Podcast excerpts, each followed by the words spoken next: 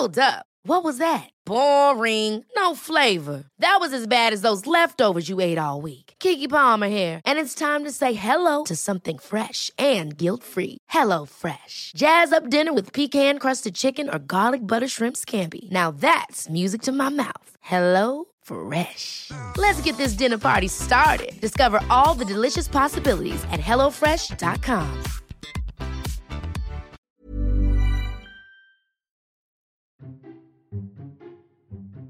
Esto es Memorias de Pez, un podcast en el que hablamos de historia y geopolítica de forma clara, sencilla, objetiva y sobre todo muy divertida. Y aquí tienes una nueva historia.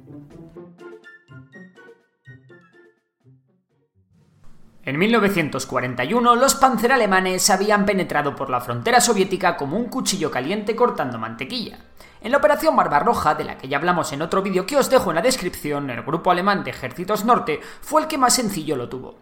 La resistencia encontrada no fue tan importante como en el sector centro y en el sector sur. En el norte las tropas alemanas consiguieron con cierta facilidad avanzar por Letonia, Lituania y Estonia, hasta situarse a las puertas de su objetivo, la ciudad de Leningrado, la joya de la economía soviética. Las tropas soviéticas se replegaron evacuando los territorios finlandeses que habían ocupado tras la guerra de invierno, siendo estos reocupados por el ejército finlandés.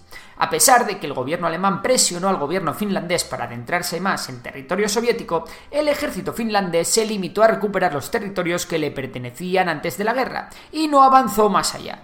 Tras unos intentos de avanzar sobre la ciudad que no tuvieron mucho éxito, y viendo que la ciudad contaba con los cañones de la flota rusa que bombardeaban a los alemanes desde el mar, el alto mando alemán decidió que no se podía permitir tomar Leningrado al asalto, y que lo mejor era cortar todas las comunicaciones de la ciudad y sitiarla. De esta manera comenzó el sitio de Leningrado, el mayor asedio de la historia de la humanidad. Para llevar a cabo con garantías este asedio, los alemanes debían tomar varios puntos estratégicos en las afueras de la ciudad. Lo primero en caer fueron las líneas ferroviarias y por último la carretera que circulaba por el curso del río Neva. Los bombardeos con artillería comenzaron el 1 de septiembre de 1941. El alto mando soviético intentó evacuar a la desesperada, con la ayuda de la flotilla del lago Ladoga, a 1.400.000 civiles rusos, de los más de 3 millones que había en la ciudad.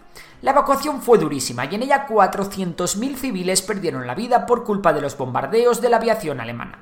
Para rendir Leningrado los alemanes sabían que tenían que hacer que la situación en la ciudad fuese crítica. Por ello los aviones de la Luftwaffe tenían entre ceja y ceja los depósitos de alimentos de la ciudad. Y es que los soviéticos no tuvieron las luces suficientes para repartir el alimento por toda la ciudad. Esto hizo que el día 14 de septiembre, con la ciudad ya totalmente cercada, la situación empezase a empeorar de forma alarmante. Un bombardeo alcanzó el principal almacén de alimentos de la ciudad, destruyendo gran parte de las reservas soviéticas, que ya de por sí eran escasas, ya que apenas había alimento en la ciudad para dos meses. Un día antes, Stalin envió al general Georgy Sukov para hacerse cargo de su defensa. En apenas un mes, Sukov fue capaz de organizar la defensa de la ciudad, ordenó fortificar posiciones y cavar trincheras, empleando a decenas de miles de civiles. También ordenó bombardear con la artillería naval el avance alemán y posicionar puestos de artillería antiaérea por toda la ciudad. De esta manera, el frente finalmente se estabilizó cuando los alemanes ya habían sitiado la ciudad y se encontraban a 7 kilómetros de Leningrado. Entre octubre y noviembre la situación empeoró. El ejército soviético no logró romper el cerco y el alimento ya escaseaba de forma alarmante. Tan solo cuando el frío hizo acto de presencia y se congeló el lago Ladoga, llegaron algunos camiones con provisiones, pero estas fueron claramente insuficientes. Además, la aviación alemana bombardeaba constantemente el lago, resquebrajando el hielo y hundiendo miles de camiones. La desnutrición y el frío, con temperaturas récord de menos 50 grados bajo cero, provocaron decenas de miles de muertos entre la población civil. Incluso la biblioteca pública, la más rica de Rusia, es quemada para combatir el frío.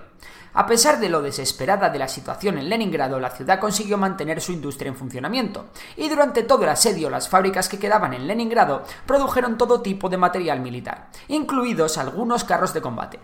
1942 transcurre de la misma manera. Un ejército alemán implacable mantiene un cerco férreo sobre la ciudad.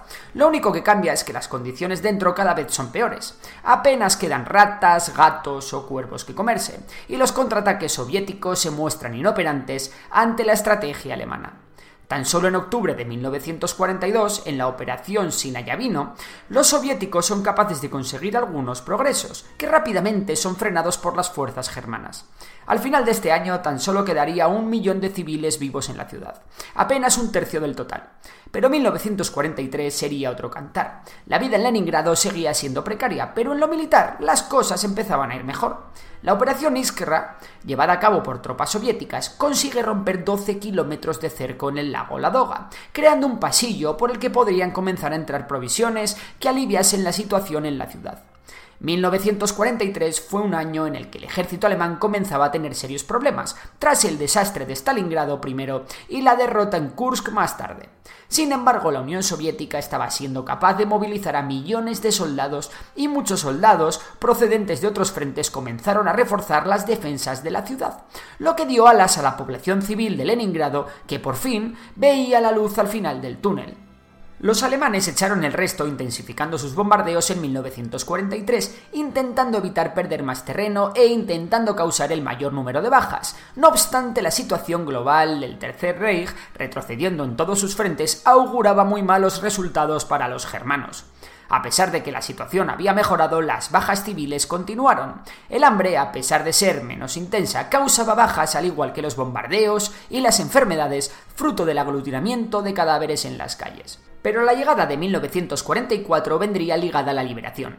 El 14 de enero, el frente del Volhov y el de Leningrado llevan a cabo un ataque coordinado sobre las posiciones alemanas. Los combates son de una gran fiereza, conscientes ambas partes de que era una pugna definitiva. Para enero de 1944, el grupo de ejércitos norte no llegaba a los 400.000 soldados, que tan solo tenían 16 tanques y 71 aviones de combate. Así que nada, la Wehrmacht extenuada y sin capaz de ser ni reforzada ni provista de suministros es barrida tras días de combate. Muchas fuerzas alemanas huyen hacia Noruega a través de Finlandia, que firmará la paz por separado con la Unión Soviética en septiembre del 44. A cambio de la paz, Finlandia se comprometió a expulsar a las fuerzas alemanas de su territorio, desatándose un pequeño conflicto conocido como la Guerra de Laponia. En la huida, las fuerzas alemanas se enfrentaron con la población civil finlandesa, y es que los alemanes tenían ese sentimiento de que Finlandia como que les había traicionado. El 18 de enero se dio por levantado el sitio de Leningrado y el día 27 de este mes ya no quedaba rastro alemán no prisionero cerca de Leningrado. Atrás había quedado el sitio más cruel y mortífero de la historia. Leningrado fue declarada por las autoridades soviéticas ciudad heroica. Durante los dos años y medio que duró el asedio, las penurias que pasaron los sitiados fueron indescriptibles. La gente se llevaba a la boca cualquier cosa. Las raciones diarias de comida, que estaban completamente controladas por las autoridades, a menudo incluían serrín. La desesperación causada por el hambre provocó que los casos de canibalismo fueran muy comunes. Niños desaparecían, soldados que volvían del frente eran asesinados por estar mejor alimentados, mientras que en el mercado negro se comerciaba con carne humana y con alimentos básicos que eran vendidos por auténticas fortunas.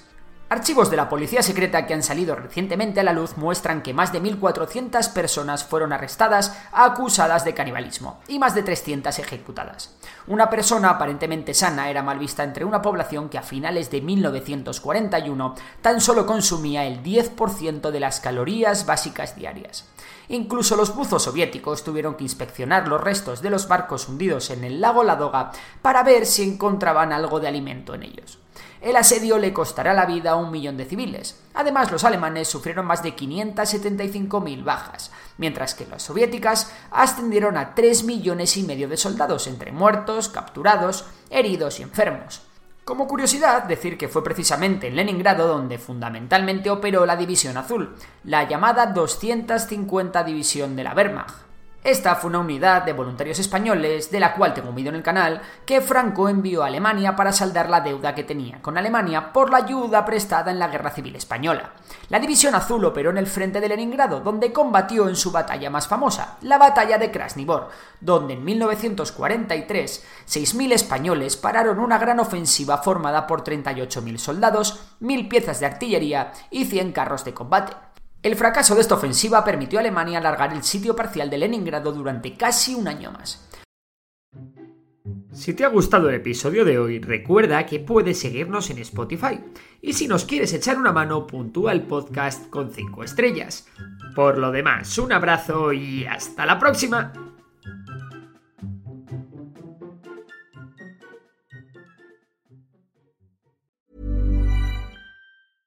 Ever catch yourself eating the same flavorless dinner three days in a row?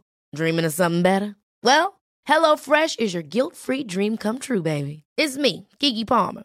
Let's wake up those taste buds with hot, juicy pecan-crusted chicken or garlic butter shrimp scampi.